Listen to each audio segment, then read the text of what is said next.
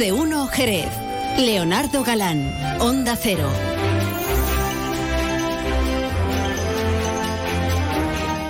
¿Qué tal amigos? Muy buenas tardes. Hoy es miércoles 20 de septiembre y comenzamos aquí una nueva edición de este programa que como saben se llama Más de uno Jerez.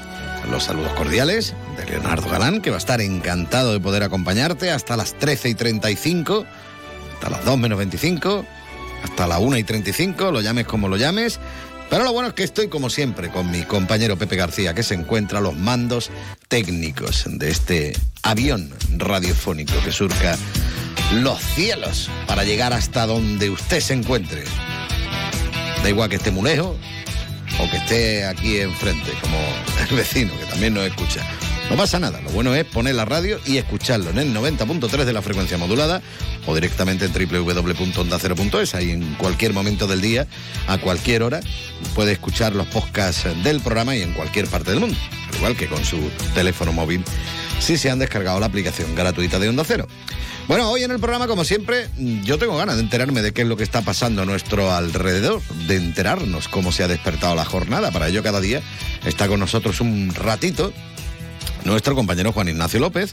Él está preparando ahora mismo en la redacción eh, el informativo, que tendremos ocasión de escuchar con las voces de sus protagonistas a partir de la 1 y 35, pero siempre nos adelanta un poquito en qué está trabajando la redacción en este momento. Luego también hablaremos con María Ángeles Contreras, como saben, y si no, pues para eso estoy yo aquí, para decírselo, es la presidenta de la Asociación de Familiares de Enfermos de Alzheimer, La Merced. Con ella hablaremos de un concierto benéfico que han organizado este sábado en la Sala Paul bueno, un concierto a beneficio de esta asociación con los grupos Mackenzie Company y también con los Ford Fiestas. Así que es una buena forma de echarles un cable porque están ahí, dale que te pego a ver si por fin consiguen terminar la segunda fase, la bueno, la segunda la segunda planta de lo que es el edificio donde se ubica su sede. También hablaremos con la escritora Eva Amuedo, estrena novela La canción de los soñadores. La segunda de la saga de fantasía épica El despertar de Sharan. Tras el Dárico Gris, bueno, pues ahora nos llega con esta obra. ¿De qué va? O luego que ella nos lo cuente, ¿no? Que para eso la hemos invitado, para que hable de su libro. También hablaremos con José María Fortuño, el director de Marketing y Comunicación de la Real Federación Española de Automovilismo. ¿Por qué vamos a hablar con él? Pues porque este fin de semana tenemos el Napa Racing Weekend, que incluye el Campeonato de Fórmula 4, la Eurocup 3 y la Porsche Sprint Challenge Ibérica. Todo ello no en las calles de Jerez, sino en el circuito de Jerez Ángel Nieto. Y hablaremos y tendremos nuestras historias de Jerez con Manuel Antonio Barea. Hoy vamos a hablar de agricultura y ganadería en el medievo, de cómo se ha organizado todo esto aquí en, en nuestra ciudad. De esto y de mucho más hablaremos hasta la 1 y 35 minutos aquí en Más de Uno Jerez. Pero antes, tenemos que mirar a los cielos para ver cómo van a estar de cara a las próximas horas. ¿Caerá la mundial? ¿No caerá la mundial? ¿Vendrá la Dana, el Dano, el... no sé? Contactamos con la Agencia Estatal de Meteorología. Y ahora la información meteorológica con el patrocinio de Alvariza Motor. Buenas tardes, hoy miércoles en Cádiz cielo poco nuboso en general. Temperaturas sin cambios significativos con 28 grados de máxima en Arcos de la Frontera o 25 en Cádiz. Además, viento del oeste o suroeste flojo en el interior. Para mañana jueves cielo poco nuboso, aumentando a nuboso, sin descartar precipitaciones ni tampoco nieblas al final de la tarde. Temperaturas en descenso con 26 de máxima en Algeciras, Arcos de la Frontera y Jerez de la Frontera, 25 grados en Cádiz capital y 24 en Rota. Además, también viento de poniente. Es una información de la Agencia Estatal de Meteorología.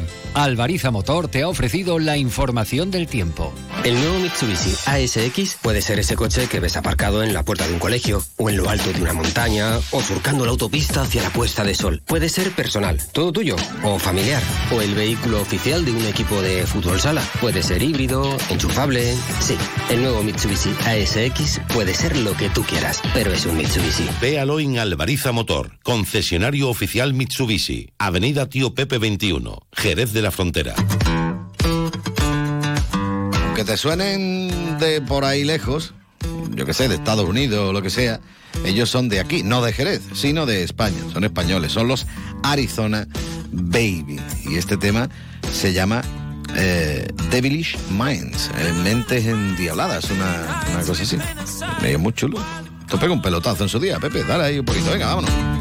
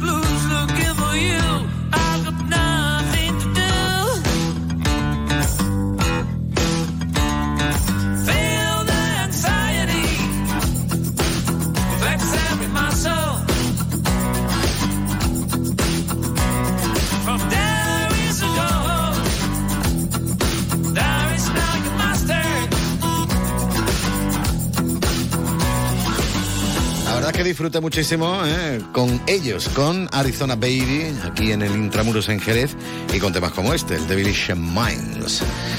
Bueno, son 27 ya los minutos que pasan de las 12, así que vámonos con la actualidad. Juan Ignacio López, muy buenas tardes. Hola, buenas tardes, Leo. Bueno, pues Jerez materializa hoy su adhesión a la red de ciudades industriales de Andalucía, que se va a constituir el lunes 25, pero no aquí en Jerez, sino en Córdoba. Esto lo ha avanzado hoy el consejero de Industria de la Junta de Andalucía, Rafael Pérez, que por cierto ha estado en el polígono industrial más veterano de Jerez, que es el portal. Ha hablado de polígonos industriales y de las políticas que quiere articular la Junta de Andalucía. Un dato muy significativo es que eh, los polígonos industriales suponen el 16% del Producto Interior Bruto en Andalucía o tienen alguna relación que guardan por ello. Por otro lado, eh, bueno, pues estamos pendientes de si hay novedades o no en cuanto a esa actuación de la Policía Nacional en San Telmo Viejo, donde los agentes pues atendieron a dos hombres eh, que se encontraban en ese momento convulsionando, eh, supuestamente tras ingerir una sobredosis de éxtasis líquido. Mientras que le salvaban la vida, eh, los agentes a estos hombres otro grupo eh, les increparon, tuvieron que pedir refuerzos, incluso eh, trasladar un dispositivo a las puertas del hospital, hasta la UBI del hospital llevaron bueno pues a, a estas dos personas con sobredosis y hasta allí se trasladó también la familia, nuevamente bueno pues increpando incluso a los policías. Eh, por otro lado, bueno pues mañana se celebra el Día del Alzheimer y creo que vas a tener noticias muy fresquitas eh, bueno, pues aquí en el programa, En un con lo cual, pues estaremos muy atentos a lo que María Ángeles, que ya está aquí en el estudio, pues diga en torno a una fecha eh, tan eh, señalada. Noticia oficial, aunque ya lo venimos contando en Onda Cero, ya se ha acabado la vendimia. El viernes día 15 en concreto fue el último día de esta campaña, cerraba el último lagar y con los datos que ya eh, conocemos, un poquito más por encima de la del año pasado, en cualquier caso, una vendimia en tiempos de eh, sequía. Y hay más, pero lo contaremos a partir de las 2 menos 25. Estaremos pendientes como siempre. Juan Ignacio, gracias. Gracias. Más de uno. Honda Cero Jerez. Leonardo Galán. Luce Shopping, el mayor centro outlet de la provincia de Cádiz, patrocina este espacio.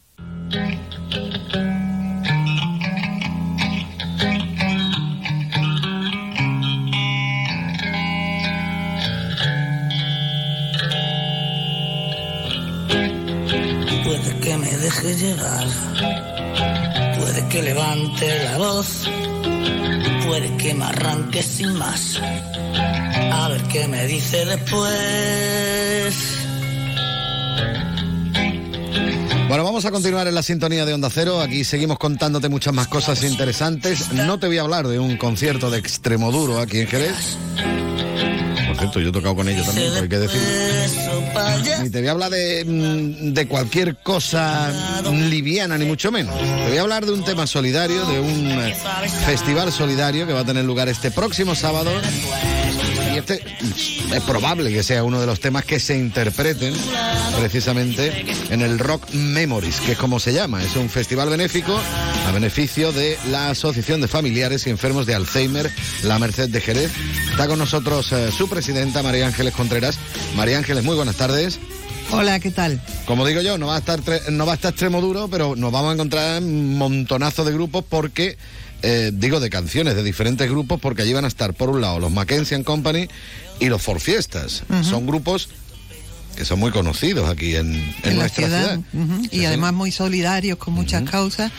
Y acudimos a ellos y bueno, nos dijeron que sí y ahí está el proyecto de, este concierto que esperemos que, venga mucha gente porque bueno, es un sábado por la tarde, una hora muy cómoda, a las 8, entre una cosa y otra terminamos diez y media, 11 que se pueden ir a cualquier otro sitio, o sea que el sábado da para mucho y si no pues allí se pueden tomar una cervecita, un montadito y ya se van a cenar hoy contentos a casa, ¿no? Eso está bien. Y, todo lo que se saque, todo lo que se saque va a beneficio de, esta asociación jerezana, ¿no? Es una pequeña entrada, 5 euros y después si quieren tomarse algo bien y si no pues nada.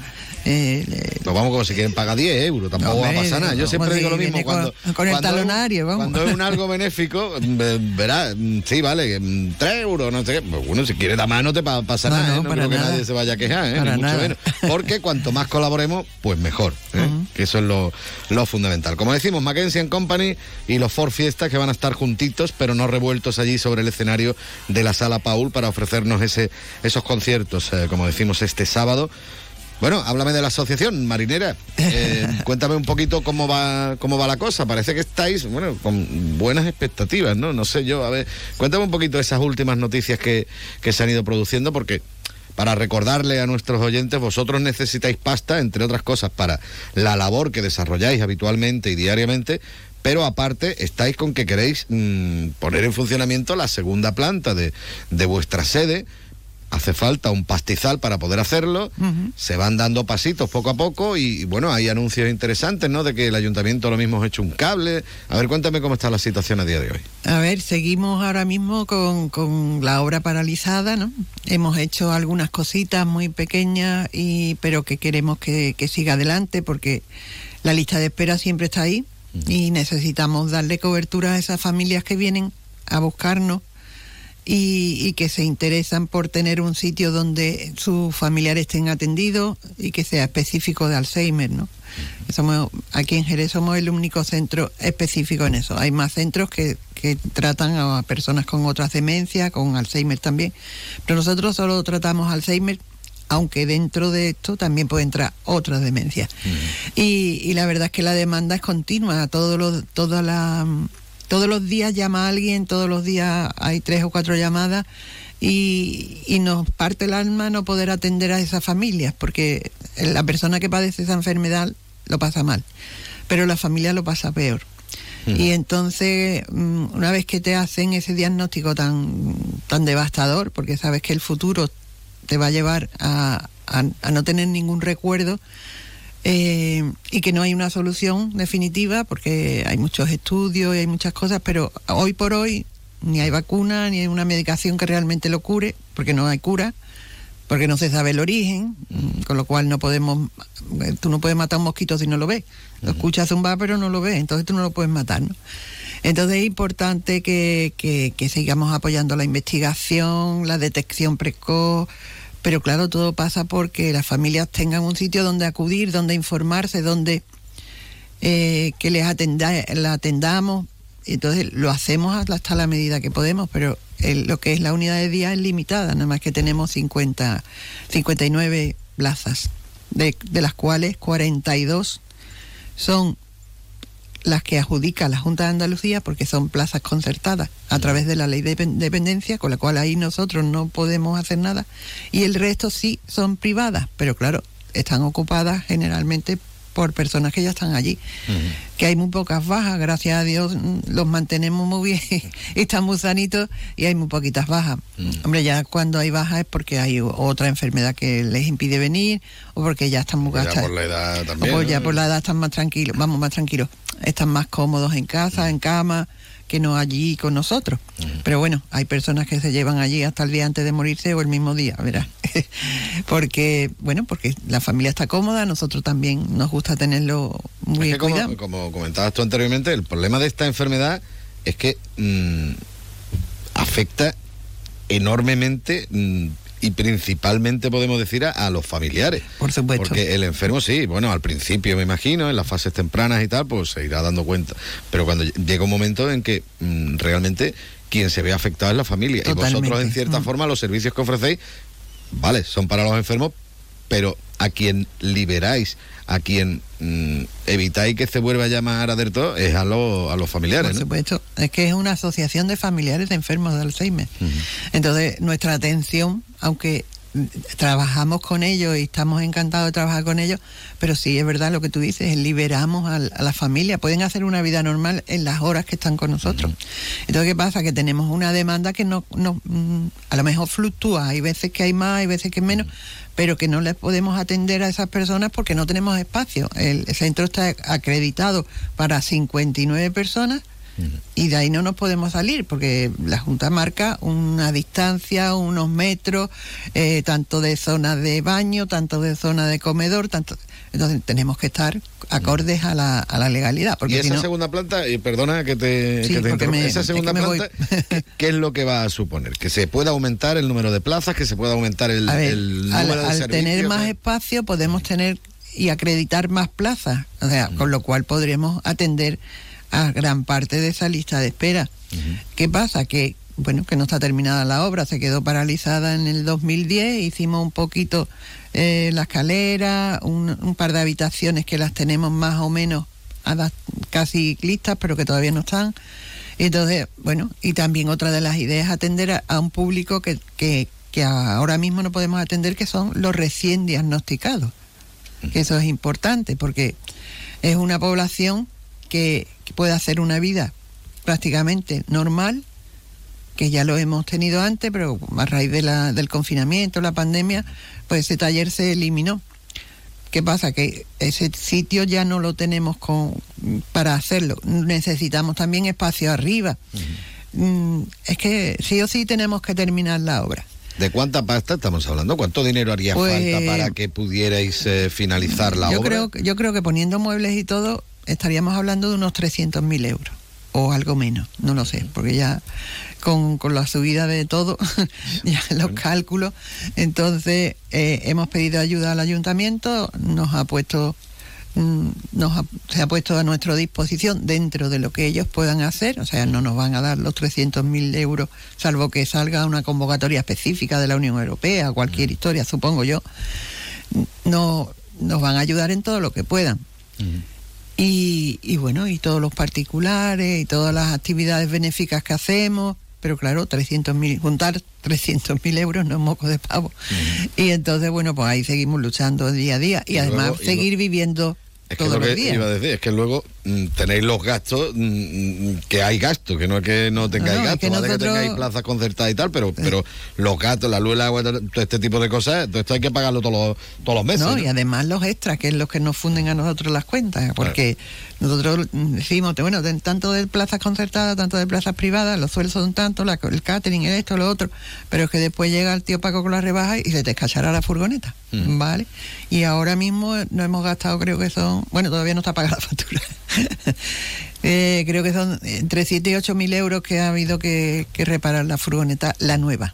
Vaya, la nueva. La nueva, porque la vieja tiene 17 años y está estupenda, la Está pobre. aguantando, ¿eh? Y aguantando como una Déjala, campeona, déjala. hombre. No la toques. ¿eh? Los choferes dicen que es el mejor moto de los tres. y ahí estamos, por eso eh, los imprevistos, Mm. o se te escacharra el frigo, o se te escacharra esto, o tienes lo otro, mm, tienes que contratar más personal porque a lo mejor hay bajas. Son Mm. cosas que no están contempladas, que tú puedes hacer muchos presupuestos, pero a la hora de la verdad, el día a día es diferente. Entonces nosotros del día a día poco podemos retirar o, o guardar o ahorrar para para la obra. Y, y entonces tú cualquiera que te venga a hacer cualquier cosa tú no le vas a decir espérate que este mes que no puedo pagarte entonces mm, tiene que ser tener, tener un montante importante para por lo menos empezar a darle otra vez color. Y por eso es tan importante que cojamos el sábado, que no tenemos nada mejor que hacer, y si lo tenemos que hacer, pues nos quitamos de en medio y nos acercamos precisamente a la sala Paul para poder disfrutar. Bueno, es a partir de las 8, yo me iré un poquito antes para estar allí aprovechando que tenemos el bar abierto, pero a las 8 cuando van a empezar los conciertos de, de nuestros amigos Mackenzie and Company y de los Ford eh, Fiestas. Así que ahí está la cita, lo tienen apuntado en agenda, acérquense y sobre todo disfrútenlo. María Ángeles, como siempre, un auténtico placer charlar contigo y si quieres comentar algo más, aprovecha que tienes el micrófono abierto. Pues nada, eh, mañana jueves 21 celebramos, o celebramos, a mí no me gusta decir celebrar. Conmemoramos. Conmemoramos el Día Mundial de Alzheimer. Seguramente en cualquier cadena de radio, de televisión, escucharán algún comentario. Y bueno, que tengan un recuerdo para, para todas estas familias y todas estas personas que, que padecen y sufren la, la enfermedad y que nos apoyen en todo lo que, en todo lo que puedan. Que cualquier donativo, cualquier historia, para nosotros es básico. ¿Mm? Bueno, Muchas gracias. la cita la tenemos ahí el próximo sábado. Por ejemplo, los Mackenzie pueden interpretar este tipo de temas de la Unión, este Lobo Hombre en París, entre otros muchos, porque el repertorio de los dos grupos es enorme. Así que a ver con qué nos sorprende. María Ángeles, gracias. Adiós. Gracias. Adiós.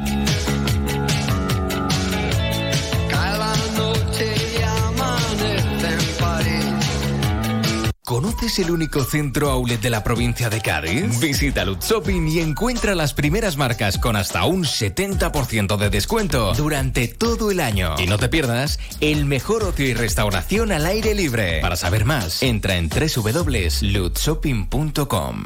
Más de uno. Honda Cero Jerez. Leonardo Galán. TEX, tus clases de inglés más divertidas. TEX, aprende de la manera más práctica desde los tres años y con profesores titulados nativos y bilingües. TEX, tu academia de inglés. TEX.es. T-E-C-S.es. Más de 25 años enseñando en inglés. TEX.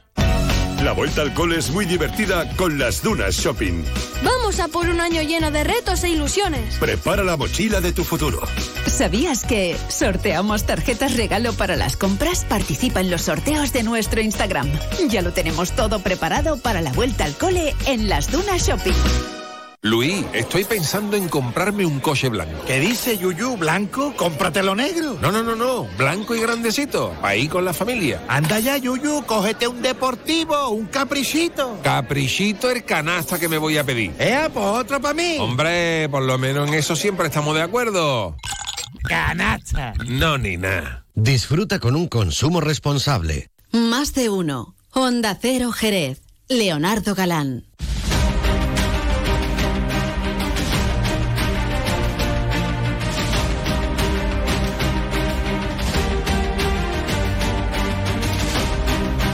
Vamos a continuar, ya lo saben, en la sintonía de Onda Cero Jerez en este 90.3 de la frecuencia modulada, si han elegido el método tradicional de radio, si no nos pueden estar escuchando también en www.ondacero.es, ahí lo pueden hacer en cualquier momento, en cualquier lugar del mundo y a cualquier hora, que es donde vamos colgando los podcasts del programa y demás. Y bueno, más fácil todavía, en el teléfono móvil directamente, si se han descargado la aplicación gratuita de Onda Cero. Vamos a hablar un poquito de literatura. A mí me gusta hablar de libros de vez en cuando, sobre todo cuando hay una buena historia detrás, porque si no, pues mejor me callo, ¿no? Bueno, y además vamos a empezar por la segunda parte. Esto va a ser como la como si nos ponemos a ver Star Wars ¿eh? y vemos a Luke Skywalker y dice tú, pero si ese es el capítulo cuarto y ahora nos tienen que contar los tres primeros. Bueno, pues vamos a hablar del segundo libro de una saga que tiene buena pinta. Vamos a hablar con la autora un libro que se llama La canción de los soñadores. Es Eva Amuedo. Eva, muy buenas tardes. Hola, buenas tardes. Como digo, eh, estamos hablando, mmm, bueno, se puede decir, del inicio de una saga y este sería el segundo capítulo, ¿no? Sí, claro, el primero salió el año pasado, por uh -huh. mayo, que se titula El Darico Gris uh -huh. y esta es ya la, la segunda entrega. Bueno, pues vamos a empezar por partes, como dijo mi amigo Aníbal Lecter. Vamos a empezar por el Dárico Gris. ¿Qué es lo que nos cuenta el Dárico Gris? ¿Qué historia se nos plantea ahí para luego poder contar un poquito lo que nos vamos a encontrar en el segundo, en el nuevo? Pues la, lo que se plantea es la unión de dos mundos, que uno es como el nuestro, que es la Tierra, como nosotros la conocemos, solo que ellos lo, le dan otro nombre, y un mundo que está unido a la Tierra, que se llama Muriat. Eh, en Muria no, inicialmente no había humanos, hay otras razas distintas, pero por algún motivo que aún se desconoce hay humanos que se traspasan desde nuestro mundo hacia, hacia Muria. Mm. Y eso es lo que ocurre con, con la protagonista Alana, que es como se inicia la historia, que de pronto um, traspasa la, el umbral de ambos mundos y aparece en Muria y justo aparece frente al Dárico Gris, que los Dáricos son una raza no que esté en guerra con los humanos, pero sí que tienen bastante enemistad, ¿no? Y se inicia así en un viaje, un periplo, porque él siente de pronto que la tiene que proteger, no sabe por qué, ni la razón, ni, ni de qué exactamente, pero sí que se va viendo a lo largo del viaje todas las fuerzas que, que de pronto van rodeándolo a los dos, que los van persiguiendo y sobre todo eh, todo el mundo antiguo, todo, eh, toda la historia de, de Muria se va abriendo paso ante, ante ellos y, y, y va despertando. Bueno, ¿a ti cómo se te ocurre esto? ¿Cómo, ¿Cómo se te ocurre este tipo de historia? ¿Cómo te dio por escribir esto? Yo no sé si tú has escrito más obras y si has escrito otro tipo de novelas y demás, pero cuando alguien habla de, de novela fantástica, como es el, el caso, ¿cómo se te ocurre hacerlo? A ver. Que yo, bueno, yo me escribí desde pequeña. Lo que pasa es que siempre he escrito relatos cortos y novelas pequeñas que, bueno, que las he dejado en un cajón porque no, no era lo suficiente, o no me gustaban lo suficiente como para mostrarlas. Y yo es que siempre estoy pensando en mundos distintos, siempre estoy creando mundos ahí. Paso demasiado tiempo haciéndolo, la verdad. Y sobre todo de adolescente también. Y esta fue una, Muria fue un mundo que, que fue creciendo en mi cabeza, quizás cuando estaba en el instituto. Poco a poco después empezaron a llegar los personajes y me llegó a obsesionar tanto que al final tuve que, que ponerme a escribirla. Aunque no lo hice hasta 2013, tardé bastantes años en, en atreverme a escribir fantasía porque eh, para mí era una barrera, como me gustaba tanto la fantasía, sobre todo la fantasía épica, era una barrera muy importante porque yo pensaba que no iba a ser capaz, ¿no? De, había escrito otras cosas de otro género, pero nunca fantasía. Y eh, ¿cómo, in- cómo empecé a inventarme este mundo, la verdad que no, no te lo puedo decir porque fue llegando poco a poco. Eh, tengo otros mundos en la cabeza que quizás algún día escriba sobre ellos, pero este fue el que más fuerza, que más fuerza tenía. Bueno, mismo se unen más mundo todavía. Que, no, pero es curioso lo que me estás contando porque mm, muchas veces cuando he hecho esta pregunta a otros escritores y demás, algunos me dicen, no, no, yo empiezo a escribir sobre algo y ya la novela es la que me va llevando, me van apareciendo los personajes como si le llamaran, ¿no? De- Y me lo han dicho otros escritores, es decir, que no es algo raro el hecho de que a ti se te ocurra algo y luego te vayan apareciendo como tú has comentado, ¿no? Una serie de personajes tal y cual. Bueno, hemos contado la historia un poquito de lo que era la primera parte y ahora vas a presentar lo que es la continuación de esta historia que has empezado. Con los mismos personajes, mm, es una continuación o, o aprovechando lo que es Muria, cuentas otra historia. Cuéntame un poquito, ¿qué es lo que nos encontramos en esta canción de los soñadores? Es una saga, con lo cual, eh, hasta que no termine el último tomo, no termina la- lo que es la trama principal. Sí es cierto que van surgiendo tramas que se van cerrando poco a poco, ¿no? Pero la, lo que es la, el arco principal eh, empieza en el primer libro, que es el de Arico Gris, y terminará en el último. Y son los mismos personajes, no voy a hacer spoiler, con lo cual no voy a Los que decir... quedan, y los que quedan, claro. Han quedado después de la primera. Eh, pero sí sigue el, el viaje o digamos la, las vivencias de los mismos personajes, ¿no? Porque en el primero aparecen muchos otros protagonistas de los que no he hablado, que al principio parecen que no tienen nada que ver unos con otros y son historias sueltas, pero que luego según vas viendo ya al final del libro, todo se va encaminando hacia un mismo lugar, ¿no? Entonces esta segunda parte es ya ese momento en el que esos caminos se van cruzando y la historia se sigue desarrollando con ellos y bueno, mm, la- hay tramas que se van cerrando, pero lo que es el arco principal sí que sí que va a continuar porque bueno, es bastante la historia principal eh, es importante, no es, no es algo sencillo de resolver. Bueno, tú me has comentado que, que en Muria mm, algunos humanos mm, tienen la capacidad de, de llegar. Hay muchos humanos en Muria. Claro, eh, es un problema. Eh, bueno, yo es que en la novela trato muchos temas que me preocupan. Uno de ellos es la superpoblación que tenemos en la Tierra. Eh, en Muria hay las distintas razas que hay. Están más o menos controladas porque ellos tienen una visión del mundo diferente al que nosotros tenemos. Ellos no consumen del mundo más de lo que, de lo que pueden después devolverle. Llegan los humanos, lo llaman traspasados, la mayoría pierde la memoria, algunos no saben de dónde vienen, porque han llegado allí. Y aprenden la- lo suyo que hubiese sido que hubiesen aprendido la- las costumbres y la forma de vivir de los habitantes de Muria, pero sin embargo arrastran las malas costumbres que tenemos de la tierra. Entonces han pasado... Por eso no le hace mucha gracia lo que No, por eso tienen tanta, claro, pero no le hace ninguna gracia, por eso están todos siempre en conflicto, sobre todo con los humanos. Eh, a ellos han, han- se han desarrollado mucho porque estamos hablando de varios siglos, eh, eh, desde que empezó a aparecer el primer humano. Cuando llega la protagonista Lana han pasado 2000, bueno, yo, son ágaras que son años, 2000 ágaras, o sea, 2.000 años. Entonces ha dado tiempo a que, a que los humanos se desarrollen. De hecho, ahora mismo es una raza la que tiene más habitantes, porque ellos mm, talan bosques, construyen ciudades donde no pueden, eh, bueno, siguen las mismas pautas que nosotros hemos tenido en la Tierra. Y entonces si vas sin control, ¿eh? los demás, pues luego pasa lo que pasa. Bueno, eh, como decimos, esta obra eh, la vas a presentar la semana que viene, concretamente, aquí en Jerez y no solo en Jerez, también en tu pueblo, ¿no? Porque es que hay que decir que ella es de aquí de Jerez y de la zona rural jerezana, ¿no? Sí, yo soy de Nueva Jarilla. Pues la verdad es que voy a hacer bastante, voy a hacer como seis presentaciones, Ujú. pero las dos primeras, eh, la primera en Jerez, en la librería El Laberinto, que es el 5 de, octubre, a las siete y media, y la segunda será el viernes 6 de octubre en Nueva Jarilla, a las 6. Ujú. Tú no abandonas tus raíces, aunque No, no, no. estés viajando mentalmente a Muria, ¿no? No, no, que va, que va. Bueno, me has comentado que es una saga. Estamos hablando del segundo libro. ¿Cuántos libros va a tener la saga o todavía no lo sabes?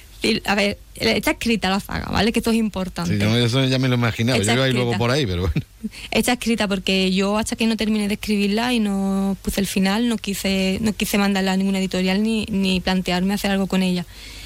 De momento eh, son seis partes las que yo tengo escritas, pero es cierto que estamos trabajando para intentar dejarlas quizás en cinco, pero tenemos que ver cómo se va desarrollando esa, porque yo estoy haciendo revisiones, quiero ver cómo se desarrollan esas revisiones y si de verdad en cinco puede quedar bien.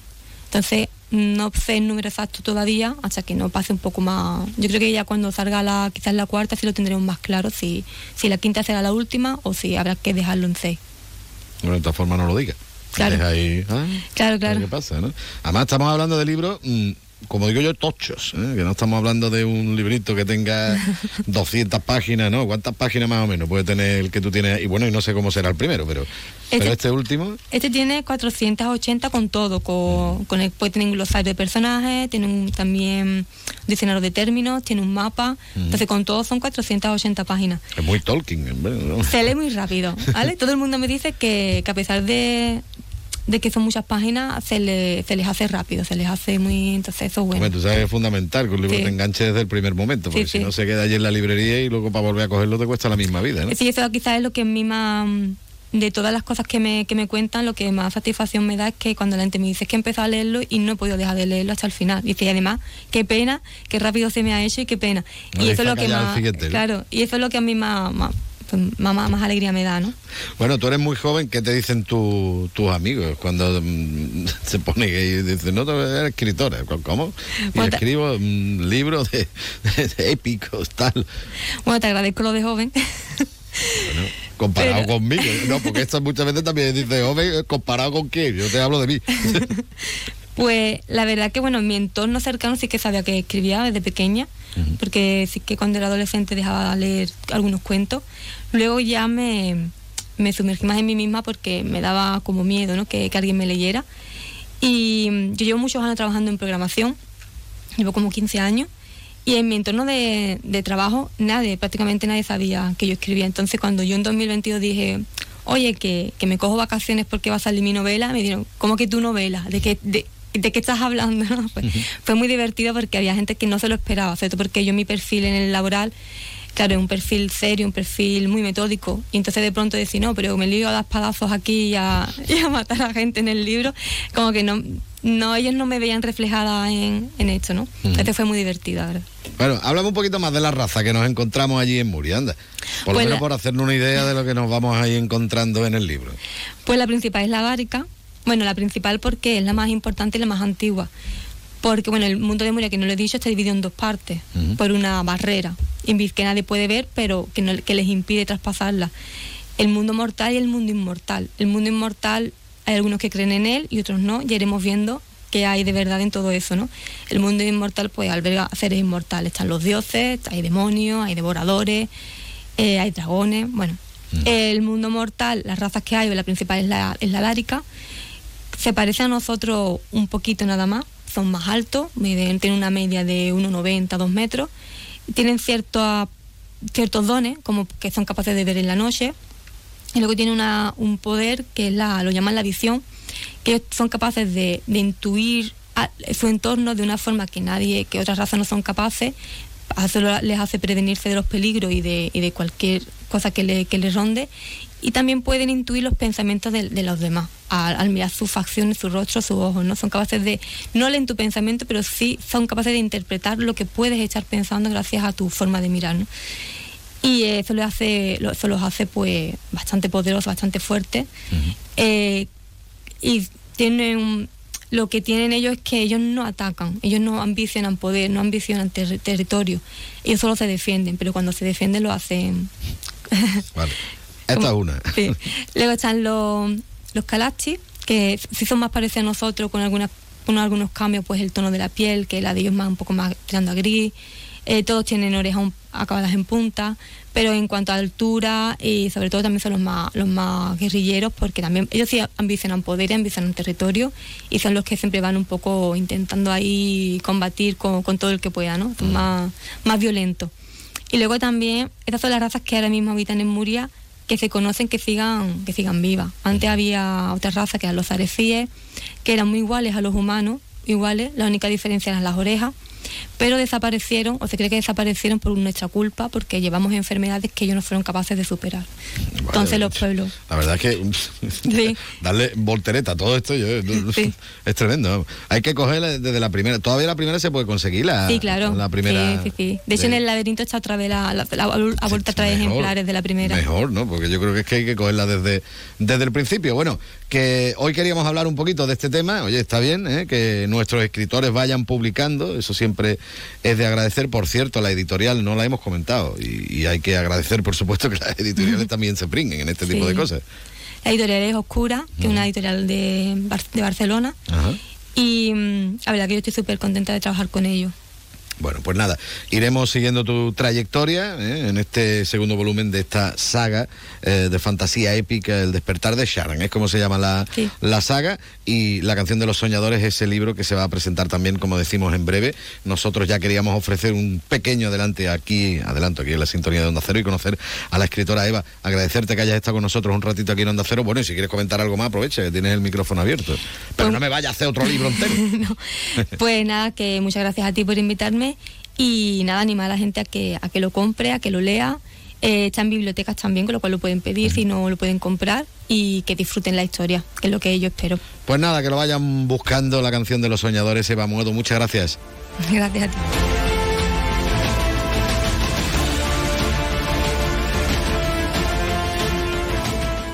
Más de uno. Honda Cero Jerez. Leonardo Galán.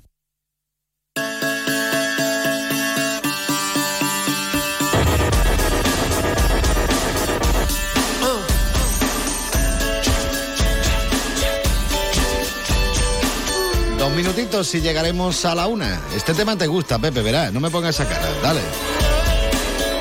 Bueno, cuando empieces a cantar, te, te va a sonar de muchas cosas, desde banda sonora hasta anuncio, vamos. Eran New Radicals, tiene ya algunos añitos, es del 98, perdón, del 88, fíjate si tiene algunos añitos, este You Get What You Give, es decir, que tú tienes lo que da. Si no da nada, pues no tiene nada. Y si lo da todo, pues te quedas sin nada. Pero bueno, luego recibe, hombre, que es lo bonito. Venga, con ellos vamos a llegar a la una, llegarán las noticias de ámbito nacional e internacional y después nosotros, bueno, también las regionales y después nosotros continuaremos aquí en Más de Uno. Venga, pon la canción.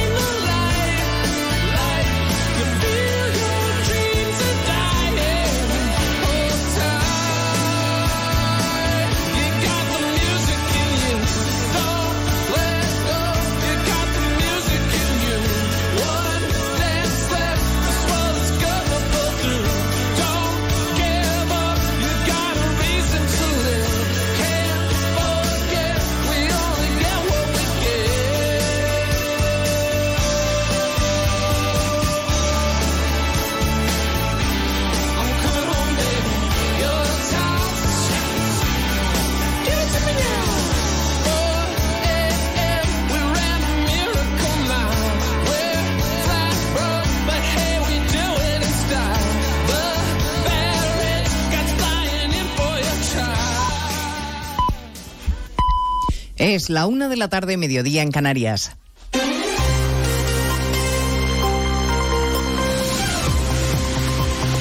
Noticias en Onda Cero. Buenas tardes, les avanzamos a esta hora algunos de los asuntos de los que hablaremos con detalle a partir de las 2 en Noticias Mediodía, en este día después del Pleno Plurilingüe en el Congreso, con la explicación aquí en más de uno del portavoz parlamentario del PP, Borja Semper, que sorprendió e incluso enfadó a una parte de su grupo cuando utilizó el euskera en su intervención. Yo lo que intenté hacer ayer es evidenciar dos cosas. Primero, que por mucho que quieran e insistan los nacionalistas y los independentistas, las lenguas cooficiales no son patrimonio de ellos. Y en segundo lugar también demostrar que efectivamente en el Congreso ya se podía hacer esto. Tú puedes tener intervenciones breves, luego traduciéndolas, y lo que yo intenté hacer ayer era evidenciar esto precisamente, algo, un elefante en medio de la habitación que todos veían pero que nadie señalaba. Según Semper, se ha desviado la atención de lo verdaderamente importante, que es que se haya forzado el reglamento de la Cámara y que se haya atacado la lengua común por el interés político de Sánchez y sus urgencias para ser investido. El discurso independentista sigue siendo el mismo hoy que ayer. Junts añade a la lista de peticiones que el Estado condone la deuda de Cataluña y el dirigente de Esquerra, Oriol Junqueras, reitera que todo sigue pasando por la amnistía que ya se ha pactado Barcelona. Marcos Díaz. Los republicanos dan por hecha la medida de gracia porque el PSOE y Sumar se comprometieron a tirar adelante, dicen, cualquier mecanismo legal contra la represión a cambio de votar a favor de Francina Armengol como presidenta del Congreso. Palabras de Oriol Junqueras. És evident que l'amnistia s'inclou... Es evidente que la amnistía se incluye en estas vías legales necesarias que el PSOE ya se ha comprometido a hacer a cambio de la constitución de la mesa del Congreso. de la Constitució de la Mesa del Congreso. El líder de Esquerra insiste en que tampoco renunciarán a negociar la autodeterminación en la mesa de diálogo. Y en medio la imagen que nuestro país proyecta en el exterior, estudio del Instituto Elcano que confirma que Latinoamérica se ha olvidado de nuestra influencia histórica. Cada vez pesamos menos como país hermano. Carmen González Enríquez es la investigadora principal y autora del informe. Yo diría que el gobierno de España, los gobiernos de España deberían preocuparse por el olvido de España que se está produciendo en América Latina. Es decir, como decía al principio, esta idea que tenemos todos de que en América Latina somos muy conscientes de que formamos parte de una gran hermandad eh, basada en lazos históricos, eh, parece que no se sostiene sobre los datos. Y se está perdiendo eh, según bajamos en la edad de los individuos. En Noticias Mediodía recordaremos lo que lleva recaudado el gobierno con su impuesto a las grandes fortunas, 623 millones de euros. Y abordaremos el debate sobre la inteligencia artificial y las consecuencias de su mala utilización. La Agencia de Protección de Datos va a abrir una investigación de oficio sobre las imágenes simuladas de niñas desnudas en Almendralejo y el fiscal general del Estado alerta sobre el grave peligro del acceso de menores a la pornografía que distorsiona la realidad y que casi siempre tiene como víctimas a las niñas. Un problema sobre el que pide una reflexión urgente. Y esto que son fundamentalmente mujeres, fundamentalmente niñas, las que son víctimas generalmente de este tipo de comportamientos, eh, las estadísticas así nos lo dicen, y también debemos hacer una reflexión, como no puede ser de otra manera, de género de formación y de juventud. Y hablaremos del acuerdo alcanzado de madrugada entre la Federación y las jugadoras de fútbol, del que se acaba de felicitar el ministro de Deportes Miquel Iceta, Este Rodríguez. Sí, Z expresa la satisfacción del Gobierno por el acuerdo que permite despejar el camino de la selección de cara a sus compromisos inmediatos de los que depende la clasificación para los Juegos de París 2024 y que se salda con la renuncia de Mapi León y Patri Guijarro. Ambas han abandonado ya la concentración del equipo en Oliva con la garantía de que no serán sancionadas. El ministro de Cultura y Deporte asegura que los cambios en el organigrama de la federación que exigen las futbolistas no se van a demorar, pero están aún, esto aún no ha terminado. No me atrevo a decir final feliz, yo creo que es un inicio feliz de un camino que ha de llevar a lo que todos queremos, que es una Federación Española de Fútbol renovada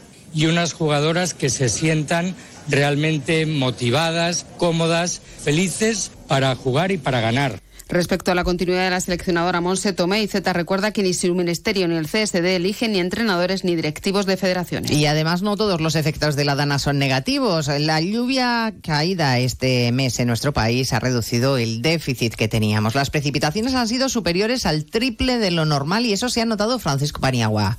Lluvias más abundantes de lo normal que han logrado reducir el déficit de precipitaciones del 17% de finales de agosto al 10% actual en el conjunto de España. Hubo zonas donde superaron los 100 litros por metro cuadrado, aunque todavía hay que decir que en áreas del tercio sur, puntos del Pirineo catalán, este de Baleares y Canarias, las lluvias han sido más escasas. En apenas 10 días va a concluir el año hidrológico que se ha catalogado como seco, un 10% por debajo de lo normal. Pues de todo ello hablamos en 55 minutos cuando resumamos la actualidad de este miércoles 20 de septiembre. Elena Gijón, a las 2, Noticias Mediodía.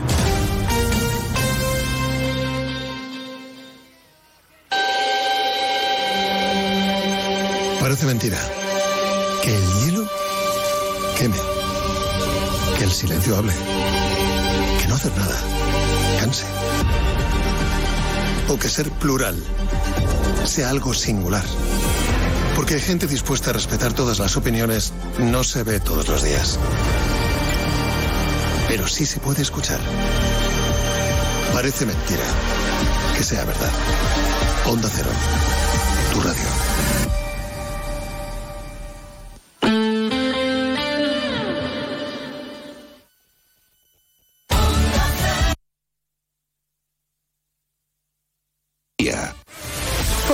Las universidades públicas de Andalucía, puedes ser quien tú quieras. Elige entre 1.500 títulos de grado y máster. Cerca de casa y con la oferta formativa de mejor calidad. Universidades Públicas de Andalucía. Somos referente. Junta de Andalucía. Proyecto empresarial. Turbulencias. Objetivo cumplido. Asegura el futuro de tu negocio con el Betia. Simple, claro, el Betia. Únete a la revolución solar con Social Energy. Ahorra ya con tus instalaciones premium con batería, con descuentos desde 900 y hasta 4.450 euros y no pagues hasta noviembre. Disfruta de tu instalación llave en mano con primeras marcas. Pide tu cita al 955 44 11 11 o socialenergy.es y aprovecha las subvenciones disponibles. La revolución solar es Social Energy.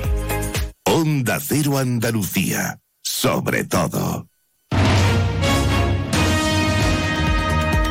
En Onda Cero, Noticias de Andalucía. Jaime Castilla. Buenas tardes, hacemos ahora un repaso de la actualidad de Andalucía de este miércoles 20 de septiembre y comenzamos con la ley de regularización de regadíos de Doñana que finalmente no irá al pleno del Parlamento andaluz de la semana que viene, irá ya en el mes de octubre para que no coincida con el pleno de investidura de Feijó, como han confirmado desde el PP andaluz. Mientras tanto, la oposición ya anticipa que va a entrar en una vía judicial y que será paralizada, aunque no confirman la presentación de ningún recurso sobre agua. La Consejería de Salud ha declarado ya apta para el consumo el agua del municipio cordobés de Baena. Está ya libre de microorganismos nocivos para la salud y vuelve a permitir también el baño en el pantano de Almodóvar, Onda Cero Córdoba. María Luisa Hurtado. Los baenenses llevaban 10 días abasteciéndose con camiones cisterna. Después de los análisis realizados en los últimos días, no se detectan los parásitos que producían infecciones gastrointestinales. En el caso del pantano de la Breña 2, en Almodóvar, se recupera el baño al desaparecer la bacteria que causaba infecciones a distintos niveles. En Granada, el nuevo gobierno municipal del PP del Ayuntamiento de Maracena denuncia que la deuda con la que se ha encontrado tras las elecciones municipales asciende a más de 38 millones de euros, lo que supone el presupuesto del ayuntamiento de dos legislaturas. Además, ha hallado facturas increíbles de las anteriores administraciones socialistas, como una de 800 euros por ocho bocadillos. Onda Cero Granada, Guillermo Mendoza. También hay otras facturas, como 14.000 euros por el pago de una baranda, 2.500 euros en persianas o 64 euros en la limpieza exterior de un coche. Otro escándalo más en un consistorio que ya ha sido noticia durante muchos meses tras el secuestro a una exconcejala que quería denunciar un supuesto caso de corrupción a manos de quien era la pareja de la anterior alcaldesa socialista. En Jaén, el municipio de Pozo Alcón hace hoy balance de daños tras la fuerte granizada caída en la tarde de ayer que ha provocado destrozos en algunas viviendas y también en el olivar de la zona. Onda Cero Jaén, María Tajadura. La fuerte granizada provocó una situación caótica durante los 15 minutos que duró, produciendo daños en la agricultura y en edificios municipales como el pabellón deportivo, donde se rompieron algunas claraboyas. Aunque aún no se han cuantificado los daños, se sabe que la zona donde afectó se perdió toda la cosecha. Es por ello que desde UPA Jaén se ha pedido que se abran excepcionalmente las almazaras para poder aprovechar el poco aceite que a día de hoy tienen esas aceitunas y poder compensar así la pérdida tan grande en esta zona. Además, que se tengan en cuenta los seguros agrarios, esperando siempre que la situación de la crisis climática deje de golpear a los agricultores. Seguimos ahora con el repaso de la actualidad del resto de provincias y lo hacemos por Almería. En Almería, la Guardia Civil lucha contra el maltrato animal. Ha llevado a cabo diferentes actuaciones en los municipios de Adra, Huercalovera y Fiñana. En este caso se ha rescatado una camada de nueve cachorros, se ha localizado el cadáver de un perro encadenado en avanzado estado de descomposición y una yegua a la que finalmente se ha tenido que practicar la eutanasia.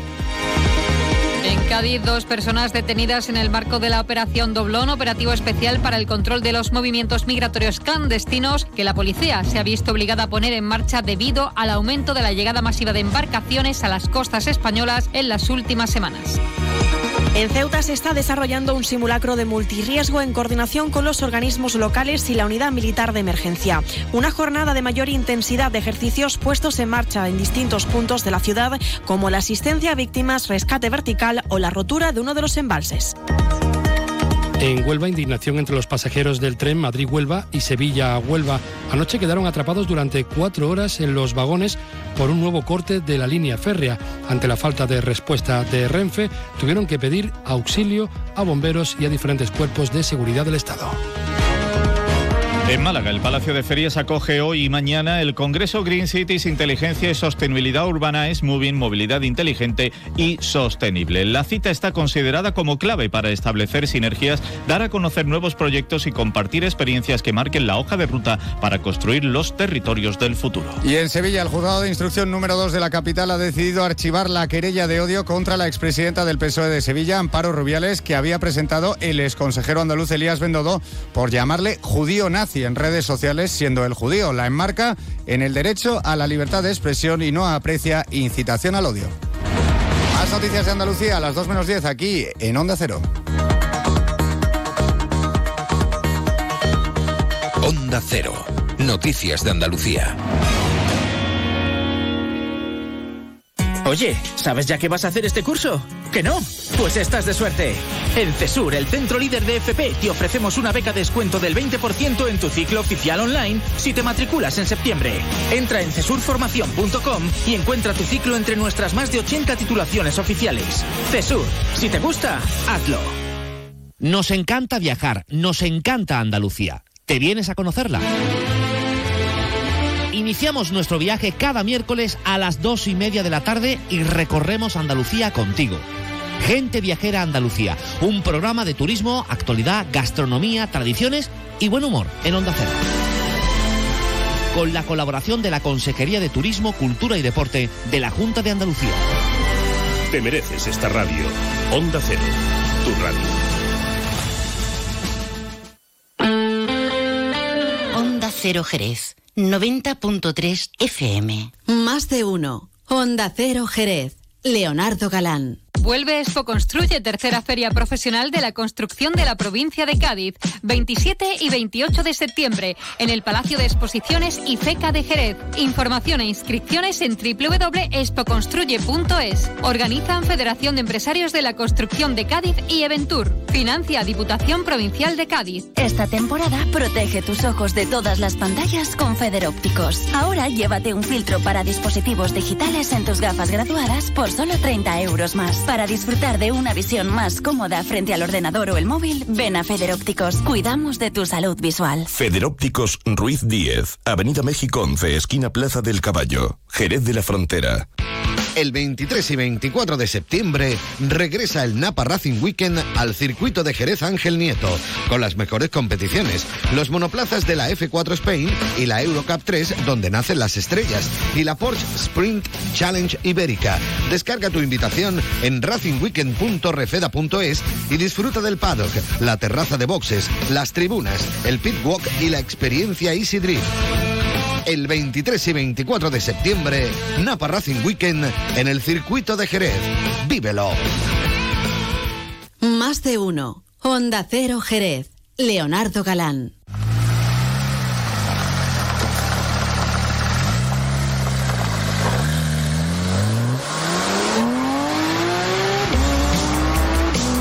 Que ya lo tengo preparado para el fin de semana, señor. Estoy aquí liado con mi Porsche, llevo unos cuantos días ahí poniéndolo a punto, porque este fin de semana en el circuito de Jerez Ángel Nieto se celebra el Napa Racing Weekend. Hay diferentes pruebas, entre ellas, por ejemplo, está la Porsche Spring Challenge Ibérica, eh, tú, es complicado de pronunciarlo con mi inglés de paterna, pero está también la Eurocup 3 eh, y también el Campeonato de España de Fórmula 4. Bueno, vamos a hablar un poquito de este tema, lo vamos a hacer con José María Fortuño, él es el director de marketing y comunicación de la Real Federación Española de Automovilismo. Don José María, muy buenas tardes. Hola Leo, ¿qué tal? Buenas tardes. Estoy aquí con el Porsche liado ¿eh? y, y, la verdad es que el fin de semana, el fin de semana promete muchísimo en el circuito de Jerez, ¿eh?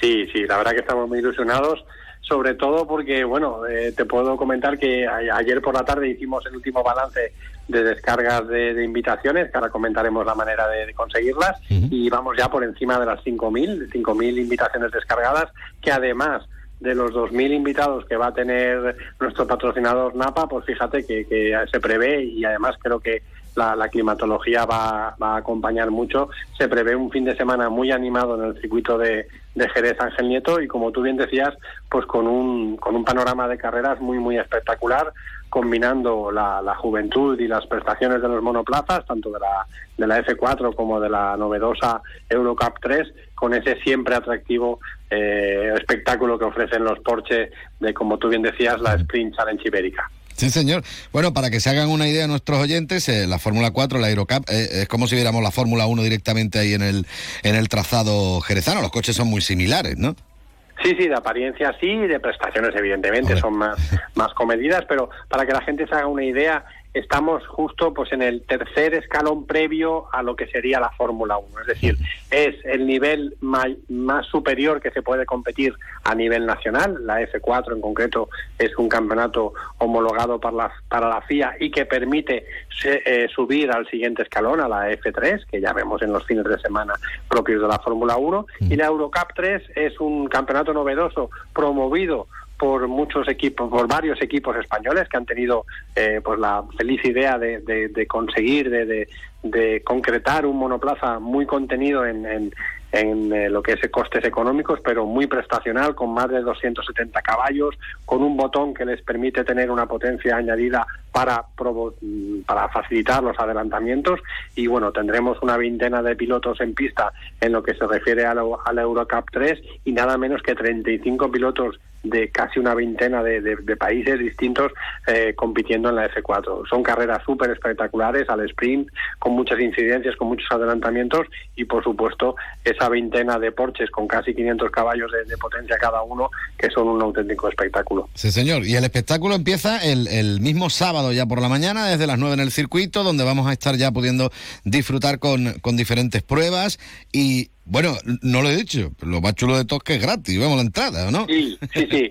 Simplemente pedimos el trámite, eh, bueno, pues para tener una serie de previsiones y para tener a la gente pues lo más informada posible, al público espectador, que se descarguen la invitación, es completamente gratuita, en la web de Federación, en racingweekend.refeda.es, es muy sencillito, racingweekend.refeda.es, y si no, a partir de la propia web de Federación Española, refeda.es, se accede muy fácilmente. También están los enlaces en nuestras redes sociales, en las propias redes sociales del circuito de, de Jerez. Muy sencillito, muy sencillito descargar la, la, invitación. Como te digo, estamos muy ilusionados y sobre todo porque el Napa Racing Weekend nació precisamente para eso, para, para volver a atraer al público, al público aficionado que hay mucho en toda España y por supuesto en vuestra zona con ese entorno más cercano al circuito de Jerez, muchísimo más todavía, a un evento muy enfocado hacia el público.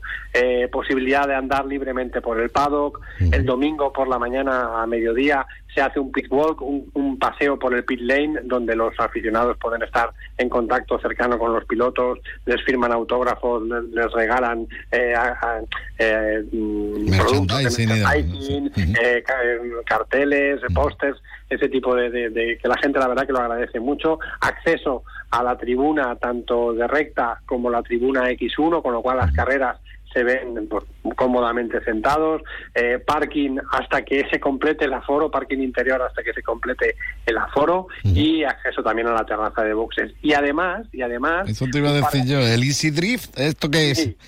Cuéntamelo. El Easy Drift, pues mira, eh, eh, por un lado tengo una buena noticia y es que los que hayan conseguido acceder a una de las plazas es una actividad muy, muy espectacular, muy, muy, muy, muy gratificante para la gente que se sube. Básicamente es hacer derrapajes, pero a una velocidad muy, muy baja. Se hacen a, a 10, 20 kilómetros por hora, se hacen donuts, eh, se hacen derrapajes controlados, con- evidentemente por con monitores especializados. Eso te iba a decir que no, no, no, no lo hace tú, ¿no? No, no. La, la, la mala noticia es que ya están todas las plazas ocupadas. Ay. Ya Bueno, pero de todas formas, esto es un espectáculo hasta para verlo directamente, ¿no? Sí, efectivamente, porque es muy vistoso, muy espectacular. Eh, eh, choca mucho porque el drift habitualmente se hace con vehículos de tracción trasera, es decir, que son las ruedas del eje trasero las que hacen la propulsión, pero en este caso se hace con vehículos de tracción delantera en base a un sistema de unas de unos plásticos que se ponen en los neumáticos de, de detrás del, del vehículo. Y ya te digo, es muy, muy espectacular, efectivamente muy vistoso de ver y donde sí que tenemos todavía plazas disponibles es en la competición abierta de, de autoslalom. Es una competición de habilidad, se hace con vehículos eléctricos, se trata de la típica prueba de habilidad de pasar unos conos y realizar el menor tiempo posible. Y en esa sí que tenemos plazas disponibles y además con un premio para mí espectacular, como sería que el que los mejores clasificados de la prueba de Jerez pasarán a una gran final eh, en Madrid y el ganador de la final de Madrid, los ganadores, un chico y una chica, formarán parte de la selección española de automovilismo que competirá el año que viene en los FIA Motorsport Games que se celebrarán en, en el circuito de Valencia, en este caso, en el mes de octubre del año 24. Sin duda, un, ya te digo, formar parte de la selección española de automovilismo creo que es un, un reclamo muy interesante, es un producto muy novedoso que tenemos en la federación. Eh, se ha creado a partir de que la Federación Internacional ha convocado un evento como este que te decía de los FIA Games que permite participar por, por países. Y bueno, venimos de una experiencia muy exitosa en el año 22 en Paul Ricard, en Marsella, donde fuimos la, la selección que más medallas eh, consiguió, 8 sobre 16 posibles y queremos todavía mejorar ese registro en, en Valencia el año que viene. Y para apuntarse a esto se puede apuntar cualquiera que tenga el, el carnet Sí, de conducir o, o tiene- Efectivamente, sí, sí, porque es una prueba de habilidad, no requiere de licencia federativa, hay un seguro pertinente que se tramita, eh, se tramita junto con la inscripción y efectivamente, a partir de la propia web racingweekend.refeda.es pueden acceder a- directamente al formulario de, inscripción para participar en, en este en este slalom que, que, bueno yo por las experiencias que he visto en Motorland y en Navarra el otro día pues es una, una experiencia muy muy chula también Sí, señor. Bueno, yo si me apunto puedo tardar tres meses en hacerlo, pero bueno, verá que está bien.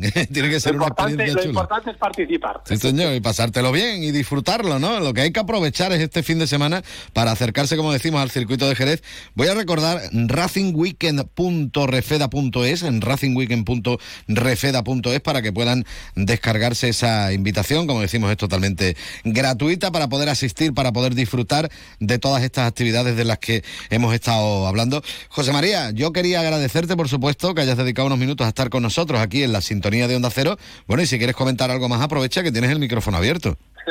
Pues sí, que cada vez que vamos al circuito de Jerez, la verdad que es muy agradable. Es un, es un circuito que nos trata muy bien, la afición andaluza también nos trata súper bien. Y creo que todo pinta, todo pinta para un buenísimo fin de semana. Y como te decía, Napa Racing Weekend está abierto al público, está dirigido al público para que lo disfrute y lo, y lo pase muy bien ese fin de semana. Pues yo no me lo pierdo. José María, muchas gracias. Un abrazo. A ti, Leo, muchas gracias.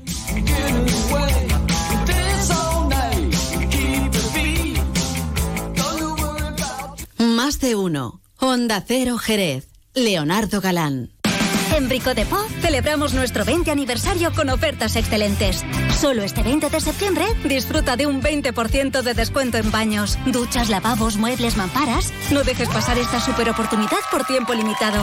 Aprovechala al máximo. Solo el día 20 de septiembre. Solo en tu tienda y en bricodepo.es. Ha llegado el día, se acabaron las esperas, damas y caballeros, bienvenidos a la época de la inmediatez. ¡Eh! ¿Que estamos en 2023? Llévate ahora el Suzuki S-Cross con etiqueta Eco, tracción 4x4, cámara 360, últimos sistemas de seguridad avanzada y entrega inmediata. Sí, sí, inmediata. Nuevo Suzuki S-Cross. Véalo en Alvariza Motor, concesionario oficial Suzuki, Avenida Tío Pepe 21, Jerez de la Frontera. Más de uno. Honda Cero Jerez. Leonardo Galán.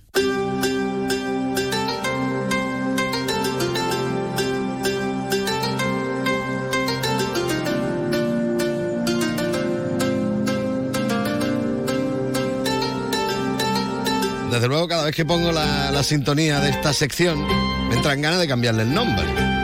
porque aunque la sección se llama Historias de Jerez, le podríamos llamar perfectamente la taberna de la historia, esto suena a taberna medieval total, ¿no? Don Manuel Antonio Barea, muy buenas tardes. Buenas tardes. Bueno, hoy vamos a hablar de agricultura y de Sí. ganadería. Sí, De- sí. Pero claro, pero de, no de ahora, sino de hace ya unos cuantos años. Sí, ah, debo decir que Jerez de la Frontera tiene una definición como ciudad, que es una agrociudad. Agrociudad. Claro, entonces, pero, pero viene de épocas muy, muy antiguas. En el sentido, por lo pronto, cuando se hace el repartimiento de casas y heredades, hay un doble repartimiento, uno urbano, el de casas y heredades, y otro rústico. ¿Por qué? Porque cuando llegan los reyes castellanos, lo que entregan a la ciudad, como ciudad realengue, es un término municipal de los más grandes de Castilla y posteriormente de España. Eh, lo digo y lo repito, se puede cruzar de Sevilla a Málaga sin salir de Jerez de la Frontera. O Desde se, el podía, Cuervo. o se podía, ¿no? No, no, no, se puede, Ah, todo- se puede, se sí, puede. sí, sí. Tú coges desde el Cuervo a Corte sin salir de Jerez, perfectamente. Partimos la provincia en dos con la escisión de, de lo que es San José del Valle, bueno, y, y las potencialidades mm, pasadas que también se han vendido terrenos y espa- espacios, y sobre todo ver la ciudad con un origen, eso, agroganadero. Eh, cuando se habla del caballo no tenemos que perder de vista que el jerezano y lo que es el consejo ciudad jerezana de la Edad Media era un consejo el cual se le llamaba a las distintas guerras y movidas que había en el momento. Se llamaba Jerez. varias y Eh, hombre, claro, ¿no? claro. Hombre, si estábamos en toda la frontera. Con... Exacto, hombre, incluso eh, creo que es interesante decir que mucha toponimia de la zona de Marbella, Estepona, es toponimia jerezana básicamente porque somos lo que, eh, digamos, recreamos esos espacios medievales cristianos desde Jerez de la Frontera. Entonces, bueno, pues el caballero necesitaba de caballos y todo esto va evolucionando en que eh, tanto Córdoba, Sevilla y Jerez seamos zonas realengas y particularmente muy afectadas al mundo del caballo desde el medievo, ¿eh? desde el medievo.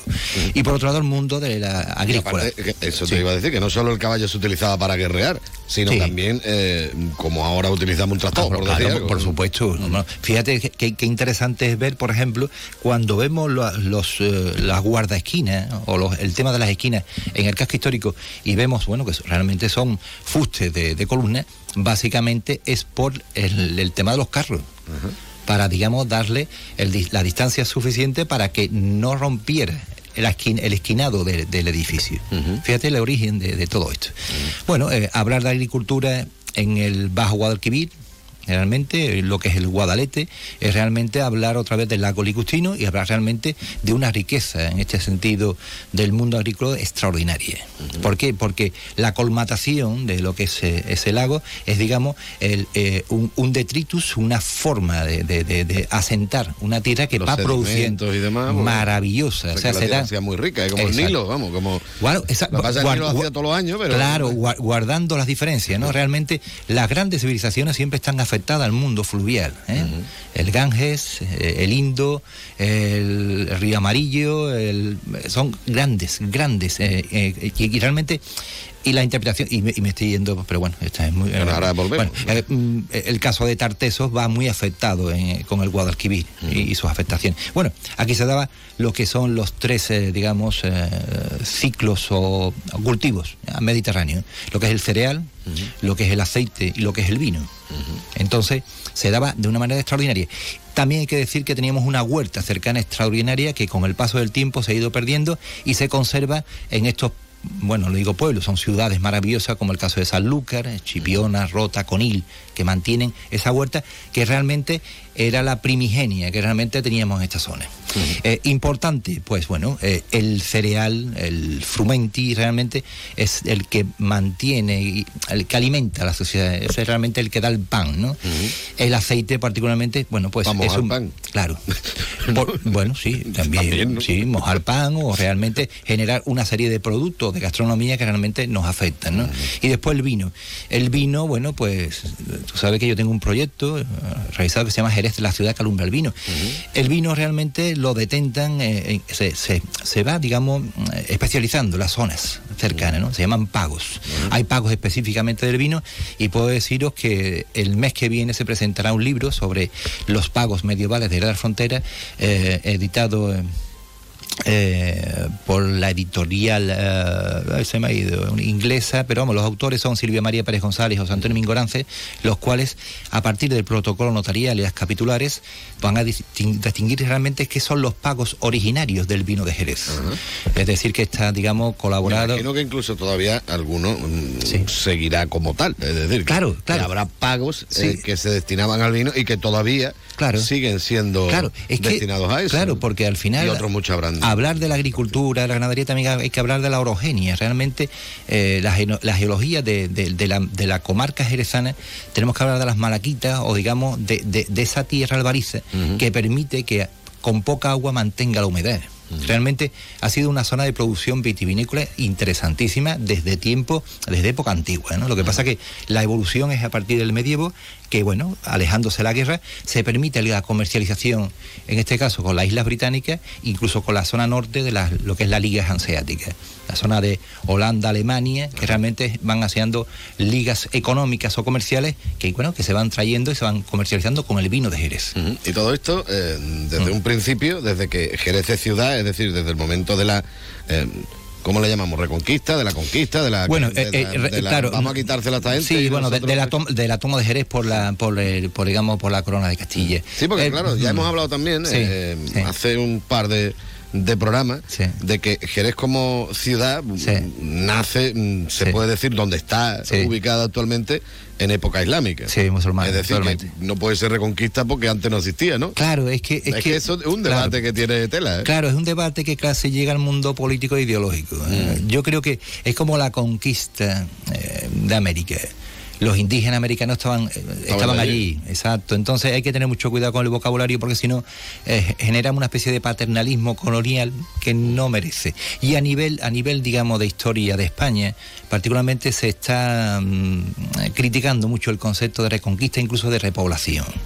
hay, que, hay que verlo de un punto de vista de, toma o digamos de, de nueva inscripción de las zonas. Realmente, ¿por qué? Porque si no parece que el periodo anterior es como, inferior, o es claro, exacto. Que, eso se ha hecho siempre en, la historia. O sea, los, los que la han ganado. Sí, sí, bueno, los romanos eran especialistas. Cada vez que cambiaban de emperador, al anterior casi le eliminaban la faz, o sea, se eliminaba la escultura.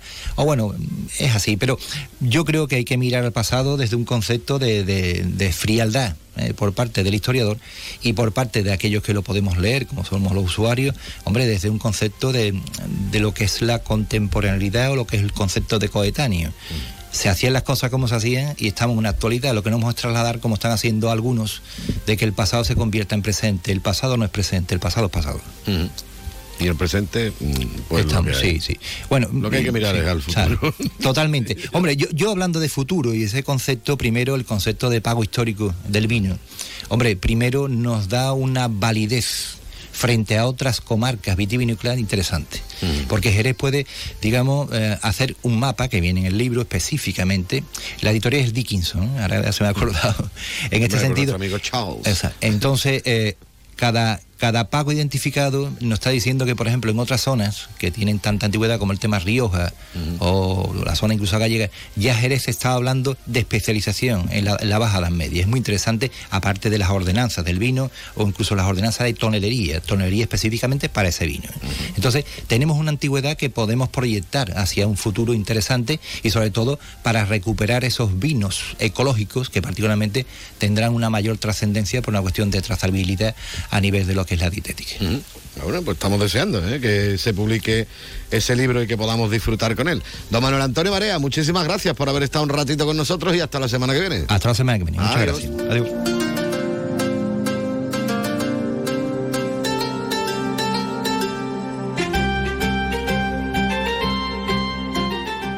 Más de uno. Honda Cero Jerez. Leonardo Galán.